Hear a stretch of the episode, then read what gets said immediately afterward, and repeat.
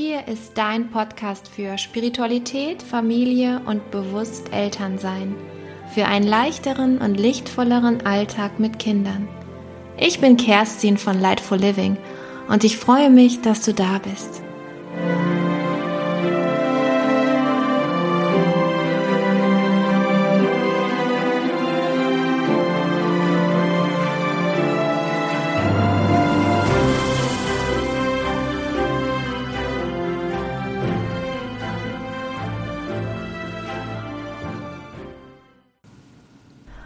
Hallo ihr Lieben und heute geht es um Human Design und die Frage, wie uns das Human Design helfen kann, dass wir unsere Kinder besser verstehen und besser begleiten können. Und für mich haben sich in den letzten anderthalb Jahren, seit ich mich mit Human Design beschäftige, unfassbar viele Tore geöffnet und Sichtweisen erschlossen und es hat mir auch so eine schwarz-weiß oder schwarz auf weiß Antwort gegeben, warum das eine bei dem einen Kind funktioniert hat und bei dem anderen nicht. und vielleicht ähm, habt ihr auch genau ähnliche Erkenntnisse, wenn ihr euch das hier jetzt anhört. Ich möchte gar nicht so ganz viele krasse allgemeine Sachen hier erzählen, weil dazu gibt es, gibt es schon Podcasts und äh, YouTube-Videos. Wenn ihr also euch da allgemein so ein bisschen informieren möchtet, dann macht das da gerne. Ansonsten möchte ich euch hier vor allem die Sicht auf unsere Kinder erzählen, die wir aus dem Human Design bekommen. Auch natürlich mit allgemeinen ähm, Parametern, die es da einfach gibt. Aber nicht nur, was kannst du für dich daraus schließen, sondern was kannst du für dich und deine Kinder daraus schließen und die auch die Begleitung deiner Kinder. Wie ist also dein Kind designt? Und dazu machst du hier jetzt gleich am besten mal auf Stopp, gehst auf Google, klickst in das Suchfeld äh, oder gibst da ein ähm, Human Design Free Chart oder freies Chart. Und dann äh, suchst du dir das aus, weiß nicht, da gibt es ganz viele verschiedene Anbieter, suchst du dir aus, was du da anklicken möchtest und dann gibst du die Geburtsdaten, also Geburtsdatum, Geburtszeit, Geburtsort von deinem Kind oder deinen Kindern oder auch von dir selbst ein. Und dann legst du dir die Charts vor dich hin und dann hörst du hier weiter zu, damit du direkt vergleichen kannst. Das ist super, super spannend. Ähm, also als allererstes möchte ich gerne auf die verschiedenen Energietypen eingehen, die es gibt im Human Design, weil es ganz wichtig ist zu verstehen, ähm, was diese verschiedenen Energietypen auch ähm, bedeuten in der Kinderbegleitung oder Kindererziehung. Ähm, da fangen wir am besten erst einmal mit dem Generator an, das Generatorkind. Ähm, Generatoren sind sozusagen die Motoren unserer Gesellschaft. Das ist immer das, äh, was man so hört oder liest als ersten Satz, wenn man den Energietyp Generator versucht zu erklären und zu definieren. Und das Coole bei Generatoren ist, dass sie aus ihrem Bauch heraus, aus ihrem innersten ähm, Körper heraus einen Motor haben und sich selbst ihre Energie zur Verfügung stellen, also ihre Energie selbst generieren, die sie für die Dinge brauchen, die sie umsetzen möchten. Und ähm, das ist ganz schön, weil man mit einem Generatorkind ein Kind hat, das ähm, von sich alleine aus genügend Energie mitbringt, um auch Dinge zu bewältigen, zu schaffen, auch Leistung zu bringen und so weiter. Das äh, Schöne ist auch, dass die Generatorenkinder eigentlich immer genügend Energie auch zur Verfügung stellen wollen. Also dass sie auch in sich eigentlich immer auch schon eine Betätigungsenergie haben, die abrufbar ist. Also das heißt, wenn man sie etwas fragt, was, ob sie Lust haben mitzumachen und so weiter, dann ist es eigentlich ganz, ganz schnell, dass sie, dass sie grundsätzlich auch erstmal Ja sagen oder dass sie schnell Ja sagen.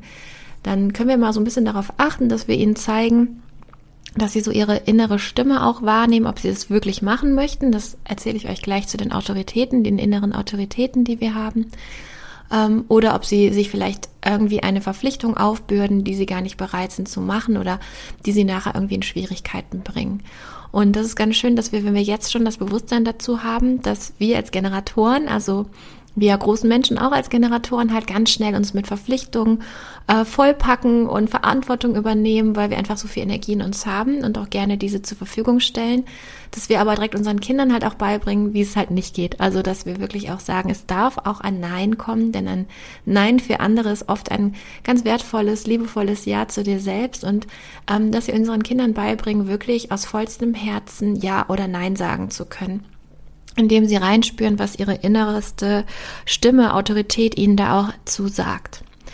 Und ähm, das ist halt auch ähm, das, was, was Generatoren ganz besonders berücksichtigen dürfen. Also Kinder, die Generatoren sind, die dürfen lernen, auf das Leben zu reagieren. Also das, was das Leben ihnen bietet, das, was das Universum ihnen bietet, dass sie darauf reagieren. Also wenig initiieren, am besten gar nicht.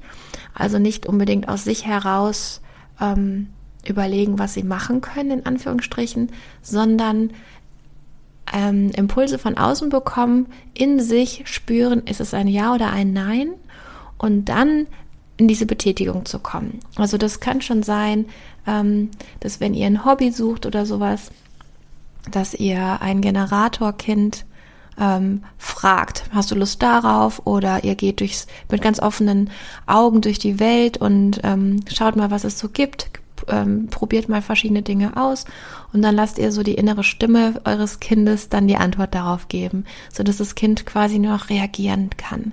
Es ist auch ganz schön, wenn man Kinder fragt als Generator, die, die äh, reagieren sollen, was möchtest du essen? Dann ist es total schwer für diese Kinder zu erzählen, was sie essen möchten, weil sie eigentlich aus sich heraus, außer sie haben so ein Lieblingsgericht, was immer geht, ähm, weil sie aus sich selbst heraus nicht so einfach was Neues ähm, ja, ins Leben bringen können.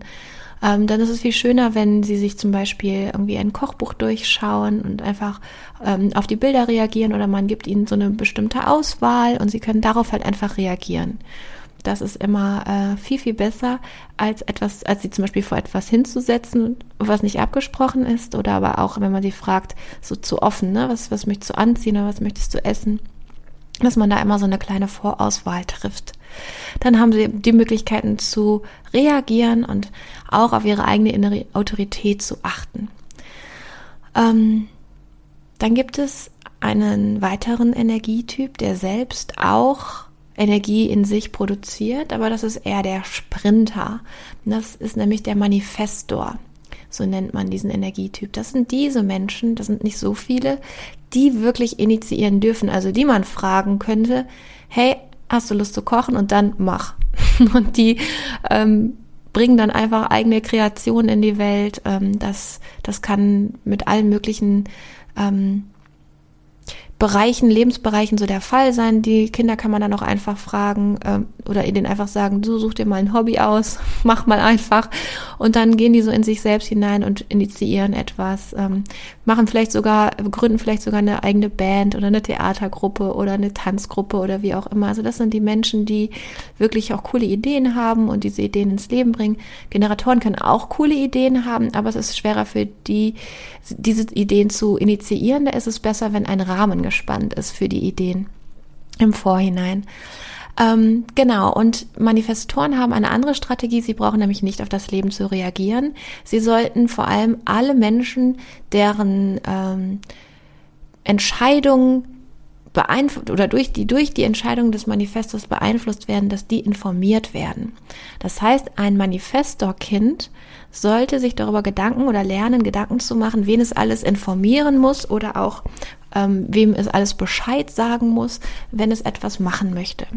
Weil die Manifestoren halt in sich selbst so eine Autonomie spüren, dass sie ganz oft einfach ihre Dinge umsetzen und ihre Dinge machen und dann äh, auch die Kinder einfach ihre Dinge machen und dann aber leider vergessen, irgendwie Bescheid zu sagen und dann sich selbst total vor den Kopf gestoßen fühlen, wenn sie so in ihrer Autarkie oder in ihrer Selbstständigkeit ähm, nachher eingeschränkt werden oder sogar dafür ähm, ja Ärger bekommen, irgendwelche negativen Konsequenzen spüren. Ähm, sie müssen einfach lernen, ähm, alle Dinge abzusprechen, die sie so vorhaben. Und das Schöne oder das Coole bei den äh, Manifestor-Kindern ist, dass die ganz schnell ganz viel Energie aufbringen können und so richtig krassen Sprint machen können. Aber dann flacht das schnell wieder ab und dann müssen sie sich ein bisschen schneller erholen. Also das sind dann Kinder, die ganz schnell ihre Hausaufgaben erledigen, wenn sie da irgendwie äh, noch was anderes vorhaben, die ganz, ganz fix ihre Sachen fertig machen können und die dann äh, ja, wieder chillen oder was oder dann in ihr Zimmer gehen oder sich mit den Freunden treffen und so weiter. Ähm, es gibt so eine Mischung auch, manifestierende Generatoren nennt man die, aus diesen zwei Energietypen. Und das ist ganz, ganz spannend, äh, wenn wir ein Manifestor-Kind haben.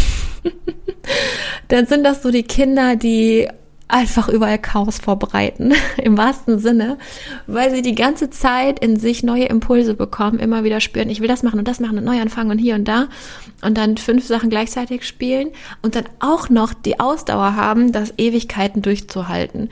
Und das ist dann immer wirklich so, dass das Kinderzimmer aus allen Nähten platzt, dass überall 5000 verschiedene Sachen rumfliegen, Manifestorkinder, äh, manifestierende Generatorenkinder das sind wirklich unsere Multitasker und da können wir die, ähm, denen können wir am besten beibringen, so dass sie Strukturen einhalten, dass sie ah, vielleicht das eine erst wegpacken, bevor sie das andere anfangen und dass sie vor allem ähm, ja immer wieder so ein bisschen zurückgeholt werden, so ein bisschen, äh, dass man sie so ein bisschen abholt, wenn sie alleine gelassen sind, also wenn sie laufen gelassen werden, dann entsteht halt einfach Chaos und wir dürfen da sehr, sehr nachsichtig mit denen sein, weil sie sind einfach nicht in der Lage, das so einfach in sich zu regulieren und das müssen sie einfach immer wieder zeigen, immer wieder auch begleiten. Sie brauchen viel mehr ähm, Ansprache da auch, auch Dinge dann umzusetzen. Ähm, sie haben total Lust, das umzusetzen, aber manchmal äh, finden sie nicht so richtig den, den Weg, wie sie das dann umsetzen sollen. Also wenn wir denen dann erzählen, sie sollen ihr Zimmer jetzt aufräumen, dann kann das sein, dass sie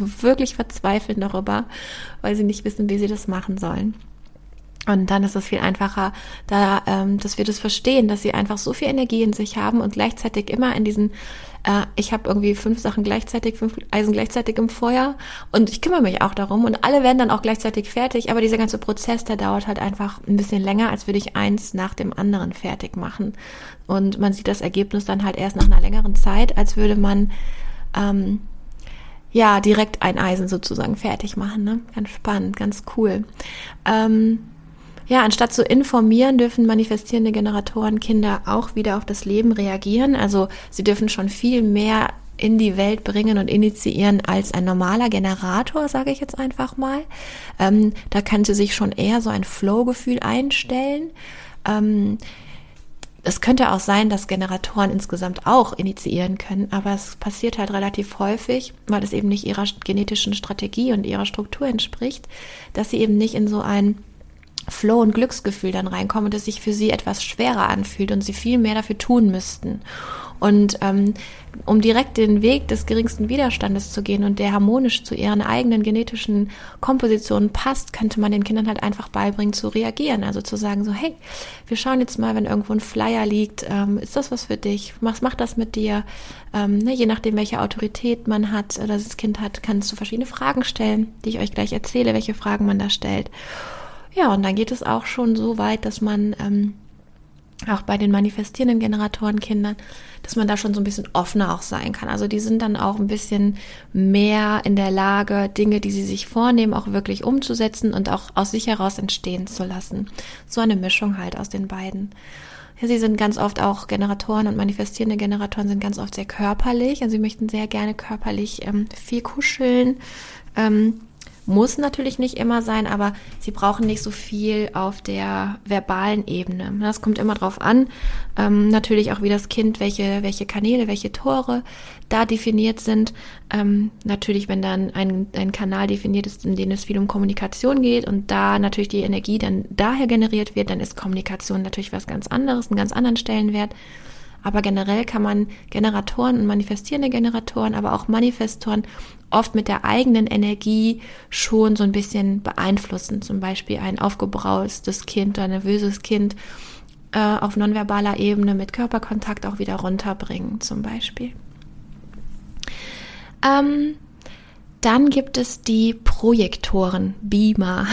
Das ist ganz schön, denn das sind Kinder, die äh, haben kein eigenes Energiezentrum aktiviert, also keinen eigenen Motor aktiviert in sich, haben aber trotzdem oft auch viel Energie, weil sie in der Lage sind, die Energie aus ihrer Umgebung zu nutzen, in sich aufzunehmen und dann auch für sich nutzbar zu machen. Und da liegt jetzt auch so ein bisschen die Krux, weil ähm, manchmal diese Kinder die aufgenommene Energie von anderen so stark wahrnehmen, dass sie so beeinflusst werden und sie auch nicht mehr so einfach losbekommen und loswerden. Und dann ist es immer ganz wichtig, dass man Projektorenkindern oft die Möglichkeit gibt, alleine zu sein und die Energie wieder zu kompensieren. Zum Beispiel wirklich, dass sie räumlich alleine sind. Also das sind auch meistens Kinder, die gerne auch viel alleine spielen gut alleine schlafen können, auch schon früh alleine einschlafen oder auch überhaupt alleine die Nacht durchschlafen können. Muss natürlich nicht sein. Ich meine, Kinder sind ähm, evolutionär so programmiert, dass sie bis zu ihrem fünften Lebensjahr sehr, sehr gerne in der Nähe von Erwachsenen schlafen. Also dürfen wir uns da auch keinen Stress machen. Aber für Generatorenkinder ist es zum Beispiel ähm, häufiger noch so, dass sie auch in der Nacht körperliche Nähe brauchen und bei oder manifestierenden Generatoren und bei Projektorkindern oder auch Reflektorkindern, die nachher noch kommen, ähm, ist es halt schneller so, dass sie auch einfach alleine gut und sicher durchschlafen. Weil sie dann an mich auch, ihr System reinigt sich dann. Sie lassen dann in dem, im Schlafen oder in dieser Erholungsphase die anderen Energien, die sie natürlich aufgenommen haben, und das ist ja auch ihre genetische Art und Weise, überhaupt im Leben zu funktionieren, dass sie ihre Antennen immer nach außen haben und dann schauen, was so los ist, wo sie sich da ähm, ihre Energie holen und sie bekommen dadurch auch so einen ganz, ganz tollen Überblick. Und Projektormenschen oder Kinder um sich herum zu haben, ist total wertvoll, weil sie spiegeln ja ständig. Projektoren heißt, sie nehmen das auf und zeigen dir, projizieren dir dann deine eigenen Themen oder deine Sicht der Dinge oder verstärken diese. Und Projektorkinder sind total gut darin zu erkennen, was benötigt wird, was jemand braucht, ähm, wie jemand überhaupt tickt, was jemand für ähm, Gedankenmuster hat, welche Probleme und Sorgen, Ängste und Nöte so überhaupt im Raum stehen. Und je nachdem, welche Zentren dann definiert sind oder eben offen sind bei ihnen, kommt es halt immer darauf an, ob sie eher inspirierend sind oder ob sie eher äh, Verpflichtungen, sich für Verpflichtungen dann äh, zusätzlich oder verantwortlich fühlen oder ob sie eher in diese hochempathische, sensible Richtung gehen und so weiter. Ähm, bei ähm, Projektorkindern ist es ganz wichtig, dass wir sie nähren, indem wir sie ähm, immer wieder wissen lassen, wie stolz wir sind und wie, wie Anerkennung wir für sie haben. Wir können sie für die Dinge, die sie tun und leisten, für ihre Weisheit ganz viel mit Anerkennung belohnen. Und es ist so, dass die Kinder, diese Projektorkinder, ganz, ganz, ganz viel machen, nur um irgendwie gesehen und anerkannt zu werden. Und wenn wir natürlich sagen, oh, ja toll, was hast du denn da für ein Bild gemalt? Und das Kind hat sich aber ganz viel Mühe gegeben, dann kann so ein Generatorkind das vielleicht das braucht nicht unbedingt diese, diese Belohnung, kann natürlich auch sein. Das ist ja immer schön für Kinder, dass sie diese Belohnung oder diese Wertschätzung hören. Aber wenn ein Kind als Projektor ein Bild gemalt hat und es bekommt dafür keine Anerkennung, dann äh, wird es in, dann wird es das persönlich nehmen oder schneller persönlich nehmen als ein Generatorkind. Das Generatorkind betätigt sich, damit es seine Energie rausbekommen kann, der Betätigungswillen sozusagen gestillt wird. Und das Projektorkind ist eher dafür da, es macht etwas, damit es auch etwas tut und damit es auch äh, etwas leistet, was wertvoll ist. Und ähm, wenn wir dann wenn wir das Bild nicht schön finden, können wir ja trotzdem sagen, oh, ich sehe, du hast dir super viel Mühe gegeben, du hast dir ganz lange daran gesessen und gearbeitet. Und das sind auch, also meine, ich habe zwei Kinder, die Projektoren sind und die ersten Sachen, die, ähm, die sie gefragt haben, waren immer, ähm, Mama, habe ich das gut gemacht? Bist du stolz auf mich? Und obwohl ich eigentlich dieses Wort, ich bin so stolz auf dich, gar nicht als Verstärkung nutzen wollte, weil ich auch irgendwelche Artikel dazu gelesen hatte und dachte, ja, dann baue ich ja vielleicht auch Druck auf und so, aber die lechzen einfach so danach, machen ganz oft Dinge, sind so ehrgeizig, Dinge zu machen, um tatsächlich einfach diese Anerkennung zu bekommen. Und das nährt die ungemein und lässt sie auch wirklich zu Höchstleistung ihre Fähigkeiten kultivieren. Also wirklich ähm, das Lied so oft üben auf dem Klavier, bis es super schön sich anhört oder ähm, ein, ein, ein, weiß ich nicht, ein Haus aus Holz zu bauen und ähm, da selbst initiativ zu werden und das zu ins Leben zu rufen, sich selbst zu organisieren. Und das ist einfach für die total schön, wenn man dann ihnen auch die gewünschte Anerkennung entgegen, entgegenbringt. Ähm, die Strategie von Projektoren ist es, gefragt zu werden und auf eine Einladung zu warten. Und das ist ganz spannend, weil dadurch, dass Projektoren unfassbar viel wahrnehmen und auch äh, super gut die Ressourcen von anderen Menschen erkennen können und ähm, auch genau wissen, welcher Mensch wo am besten eingesetzt werden kann. Es kann sein, dass die Kinder das gut in so einem Klassenverband schon erkennen. Also alle Lehrer, die jetzt zuhören, guckt doch mal, wenn ihr Projektorenkinder habt, dann nehmt die doch mal so ein bisschen bei die Seite und lasst euch von denen mal die Sicht auf die Klassengemeinschaft erzählen. Das ist super spannend, was da dann rauskommen kann. Ähm, dadurch nehmen diese Kinder so viel wahr und haben so eine Weisheit in sich, dass sie das gerne auch einfach rausposaunen. Und dann sind das so die Kinder, die als Klugscheißer abgestempelt werden, weil sie nämlich manchmal auch unerfreuliche Dinge den Menschen an den Kopf legen oder auch knallen, je nachdem, wie sie so designt sind. Hm. Und das kann halt dazu führen, dass da total viel Frust aufkommt bei den anderen und dass sie eben diese Ratschläge überhaupt nicht hören wollen. Und das heißt, diese Projektorkinder werden dann in ihrer ureigensten Superpower, in dieser Superfähigkeit, in ihrem Potenzial, was sie eigentlich haben, schon in der Kindheit gebremst, weil sie denken, ach, mich will ja sowieso keiner hören. Das, was ich sage, ist nicht wertvoll. Ähm, ich werde davon dafür nur angeflaumt. Und anstatt dass dieses Gefühl auftaucht oder aufkommt, können wir den Kindern einfach erzählen, dass sie super viel Wissen drin haben, aber dass ganz viele Menschen eben erst danach gefragt oder fragen müssen, bevor sie dieses Wissen auch hören können. Ne? Also, dass wir ihnen einfach beibringen, dass sie eben auf diese Einladung warten. Das heißt, ähm, es kann sein, dass ganz viele Menschen sie auch eh schon als sehr weise wahrnehmen und auch ihre Ratschläge für super wertvoll erachten und dann sagen, hey, na, was meinst du denn dazu? Und dann können sie loslegen. dann können sie auch in so Teamarbeiten, wenn sie dann diese Einladung spüren oder auch eine offene Fragestellung in einer Aufgabe oder wenn so eine offene Fragestellung in einer Gemeinschaft so steht, dann ist das auch eine Einladung. Also sie müssen sich nicht persönlich Hallo, dü, dü, dü, was denkst du denn dazu? Äh, gefragt werden, sondern eine Einladung kann auch eine generelle Einladung sein. So, hey, wer hat was gesehen? Wer meldet sich dazu? Wer möchte ein äh, eine Einsicht geben, eine Erkenntnis teilen und so weiter, dann ist das auch eine Einladung vom Leben. So. Und dann gibt es noch als letzten Energietyp den Reflektor. Und das ist ganz, ganz spannend. Das ist ein, einer der, also der ist ganz selten, ich glaube weniger als ein Prozent aller Menschen sind Reflektoren. Und ähm, die Reflektoren sind auch ganz besondere Kinder, weil sie im Grunde, sie haben ja nichts definiert, sie haben keine eigene Energie in Anführungsstrichen irgendwo. Also sie werden auch von anderen Menschen nicht ähm, in ihrer eigenen Energie sehr stark wahrgenommen, aber sie reflektieren unmittelbar sofort, was los ist. Also sie sind unsere unfassbarsten Spiegel und und können uns nicht nur was gefühlstechnisch, was energietechnisch so in der Welt herum, um sie herum vorgeht, ähm, uns die Welt zeigen und sagen, äh, was jetzt gerade los ist, sondern sie nehmen eben auch so ganz viel kollektive Energien wahr. Also sie leben ganz oft Dinge ähm, aus, die sowieso schon nicht so gut laufen, zum Beispiel, oder sehr, sehr gut laufen. Also das sind immer so unsere, ähm, ja, sie reflektieren und geben uns ein Spektrum dessen, was um sie herum geschieht, als sichtbaren als sichtbares Lebensbeweis. Ich kann das gar nicht so richtig beschreiben. Und wenn du ein Reflektorkind hast, dann ist es ganz, ganz, ganz wichtig, dass du erkennst, dass diese Menschen sehr wenig leistungsstark sind über lange Zeit. Also wirklich nur ein, zwei Stunden am Tag können sie wirklich produktiv sein und etwas bringen. Leistung erbringen. Die andere Zeit sind sie nur damit beschäftigt, Dinge aufzunehmen und zu reflektieren. Und das ist so ihre Art. Also im Grunde brauchen sie gar nicht viel äh, Leistung bringen.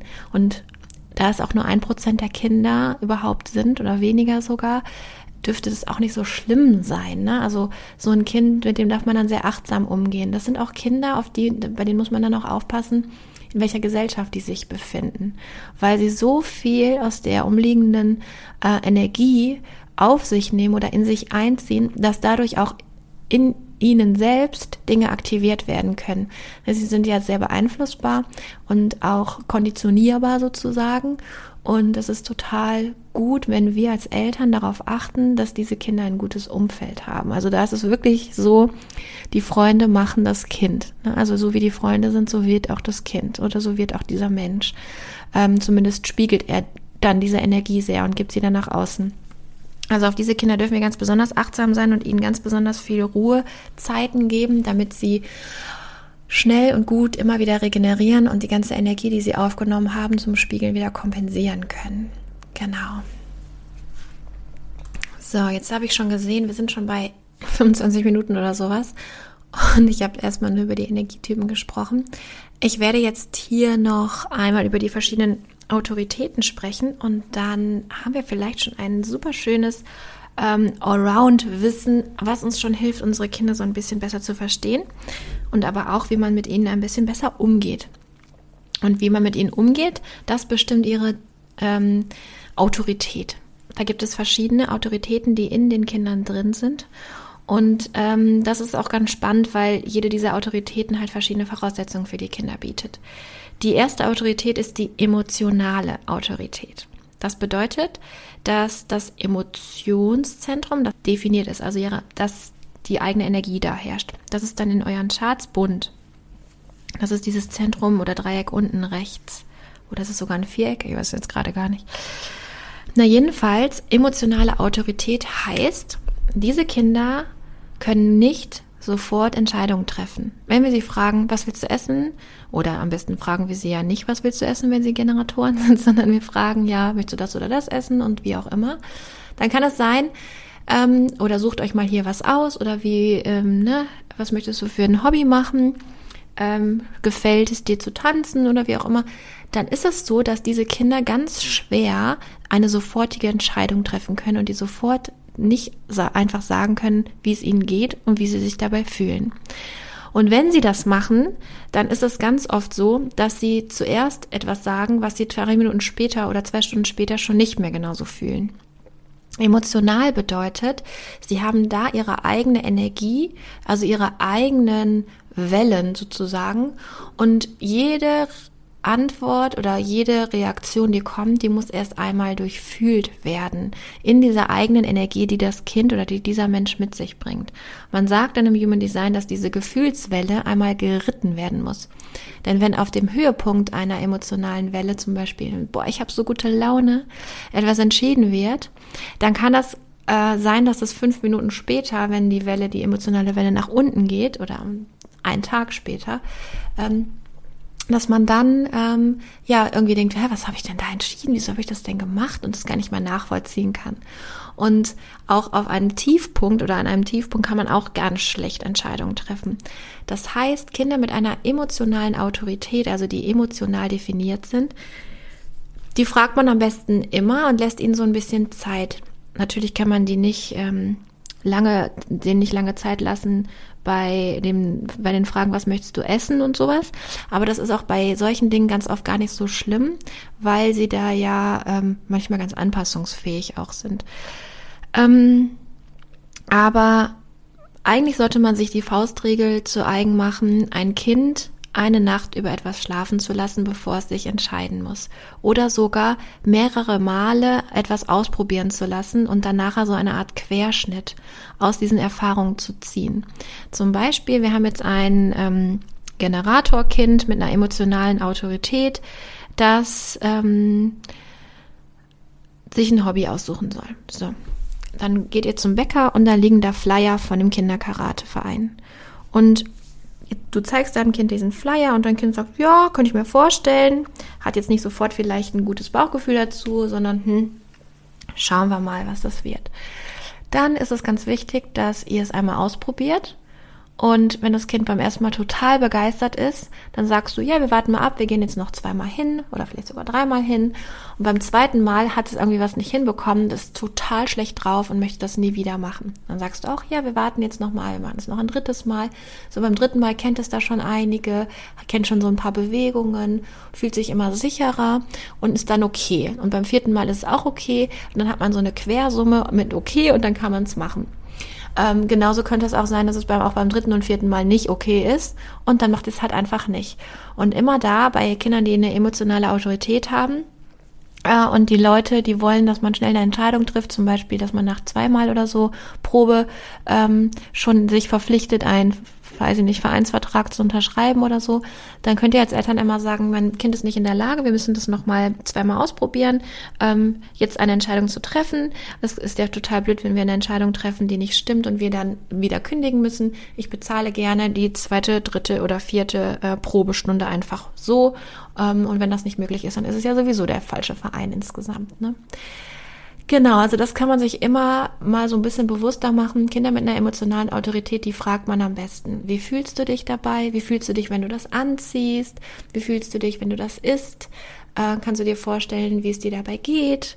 Äh, Kinder, die haben auch mit einer emotionalen Autorität so eine ähm, Geschichte mit, wie fühlt es sich an, wenn ich das esse, wie fühle ich mich, wenn ich etwas gegessen habe, äh, dieses oder jenes. Also kann man auch ganz oft dann mal ähm, sehen, dass wenn Kinder plötzlich etwas gerade an dem Tag nicht essen möchten, was sie sonst gegessen haben, dann kann das auch sein, dass sie dieses Gefühl von diesem Gekauten im Mund dann auch einfach an diesem Tag nicht so gut mögen. Ähm, das hat dann gar nichts mit dem Geschmack zu tun, sondern wirklich, wie es sich anfühlt im Mund. Es ist ganz, ganz spannend, da mal so ein bisschen ähm, ja drauf zu achten. Ganz im Gegenteil zur emotionalen Autorität ist die sakrale Autorität. Und das sind wirklich Kinder, die haben sofort eine Antwort. Die haben nämlich diese Bauchstimme. Und da sind auch Kinder, die nicken ganz viel oder die schütteln den Kopf oder die sind auch, machen viele Geräusche wie, mhm, mhm, ja, oder, äh, nee, auf keinen Fall. Also die machen dann ähm, wirklich auch viele Geräusche, die man so Bauchgeräusche nennt. Mhm, mhm, ne, ne. Also das sind so ganz, ganz viele Parameter, auf die wir dann gut achten können als Eltern. Und wenn das Kind als Bauchentscheidung ein Nein hat, also kein klares Ja, weil ein klares Ja ist sofort erkennbar, wenn sie also ein Nein haben, dann bringt es auch nichts, diese Kinder ähm, zu, zu etwas zu drängen oder zu überreden, weil es stellt sich dann kein Flow-Gefühl ein. Und das ist immer das, was passiert, wenn die Kinder nicht sie selbst sind. Also wenn sie zum Beispiel Entscheidungen treffen, die sie nicht selbst, die nicht aus ihrer eigenen Autorität entspringen ähm, wenn sie sich zum Beispiel zu schnell entschieden haben als emotionale Autorität oder sie haben ähm, sich für ein Ja entschieden, obwohl sie eigentlich in ihrem Körper ein Nein gespürt haben, ähm, dann kann es eben dazu führen, dass sie eben nicht sie selbst sind und ähm, dass dann diese verschiedenen Nicht-Selbst-Themen sich offenbaren. Also bei Projektoren, Projektorkinder ist es dann diese Verbitterung. Das sind dann Kinder, die sehr bitter sind, sehr verbittert werden. Bei ähm, Generatoren, manifestierenden Generatoren sind das ganz oft Kinder, die so eine Frust, die so, so einen Frust in sich tragen, die sehr frustriert sind. Auch wir Eltern, wir werden dann oft frustriert, wenn wir als Generatoren nicht wir selbst sind.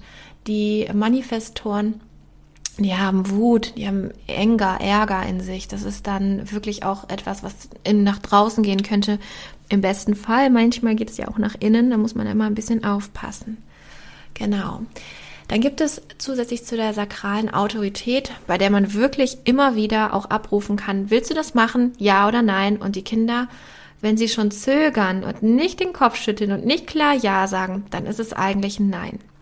Und dann dürfen sie, dürfen wir wirklich, dürfen wir sie nicht drängen, zum Beispiel etwas anzuziehen oder ähm, wir erwarten von ihnen, dass sie Tennis spielen, weil man damit erfolgreich sein kann. Oder alle Kinder in der Schule spielen Fußball und sie denken, sie müssten das auch machen, aber eigentlich spüren sie gar kein klares Ja dazu, ähm, müssten eigentlich ein anderes Hobby sich suchen dann darf man wirklich den Kindern auch beibringen, auf dieses Bauchgefühl zu 100 Prozent zu vertrauen. Weil wenn sie lernen, auf ihr Bauchgefühl zu hören, dieser Freude zu folgen und sich dem wirklich hinzugeben, dann haben sie so ein richtig zufriedenes, ganz glückliches Leben. Weil diese Freude und dieses Hingeben in diese Freude hinein sie immer zu den Stationen bringt, wo sie gerade auch hingehören. Und dann gleichzeitig automatisch ihre eigenen Fähigkeiten und innewohnenden Talente und der Sinn in ihrem Leben absolut geweckt wird. Das ist also da kann man fast gar nicht falsch abbiegen und man landet automatisch auf seinem Herzensweg und auf seinem Seelenplan. Also das ist eigentlich total, total toll. Genau, dann gibt es noch die Strategie Spleenik oder Milzautorität. Nicht Strategie, ich meine natürlich die Autorität, habe ich mich versprochen. Auch von einer inneren Stimme aus. Und diese innere Stimme ist aber nicht wie diese sakrale innere Stimme, diese Bauchstimme. Sie ist eher so ein ganz leises Flüstern und kommt nur ein einziges Mal. Und wenn man die nicht hört, gibt's aber noch eine andere Strategie. Ähm, ich habe aber schon von vielen Manifestoren gehört, dass sie schon so eine eigene ähm, Art und Weise haben, wie sie diese innere Stimme äh, wahrnehmen können. Und da dürfen wir einfach dieses Intuitive, was unsere Kinder eigentlich ja immer haben, mit der sie auf die Welt gekommen sind, ähm, dass wir sie darin bestärken, auf ihre innerste, auf dieses innere Seelenflüstern zu hören. Aber es gibt noch eine andere Strategie, die eine Milzautorität verfolgen kann. Geht man eben auch von so einer Art Querschnitt aus und wartet, bis dieses nüchterne Gefühl der Klarheit sich einstellt, indem man wirklich einen Zyklus, 28 Tage, man sagt einen Mondzyklus abwartet. Und das bedeutet wirklich, sich Zeit zu lassen für Dinge, Und da fallen auch so Sachen wie, was will ich essen, oder wie, die fallen dann auch einfach mal hinten rüber, weil die können wir nicht so, so lange entschieden werden. Die sind dann auch gar nicht so wichtig bei den Menschen, die sind sich da total ähm, schnell, können die sich anpassen. Es geht vor allem darum, wenn krasse Lebensentscheidungen getroffen werden, dann brauchen die da nicht reinfühlen. Dann brauchen die dann nicht äh, plötzlich mit Ja und Nein entscheiden. Dann sollten sie einfach abwarten und sie werden dieses Gefühl, nicht Gefühl, diese, diese, diese Entscheidung, äh, dieses nüchterne, diese nüchterne Klarheit, die werden sie irgendwann spüren in sich. Oder sie müssen halt noch länger warten. Und dann können sie auch, dann wissen sie auch, ja, ich mache das jetzt, ich wähle jetzt dieses Fach oder diesen Schwerpunkt oder ähm, ich gehe auf diese Schule und so weiter. Genau, sind Gott sei Dank nicht so häufig, diese Autorität. Es gibt dann auch noch die mentale Autorität und die ist auch ganz spannend. Mein Sohn ist ein mentaler Projektor. Bin ich auch noch sehr gespannt, was da uns auf uns zukommt. Und das sind so Kinder, die müssen alles durchkauen, die müssen sich alles 50 Millionen Mal durch den Kopf gehen lassen. Und wir als Eltern sind da gefordert, mit diesen Kindern alles ständig durchzusprechen. Also wirklich immer wieder zu sagen, schau mal, der hat dich doch die ganze Zeit gehauen, willst du wirklich mit dem spielen? Und erst wenn er dann beim achten Mal oder so sagen würde oder das Kind dann sagt, äh, boah, der, XY im Kindergarten hat mich jetzt schon wieder mal gehauen. Ich glaube, mit dem möchte ich nicht mehr spielen.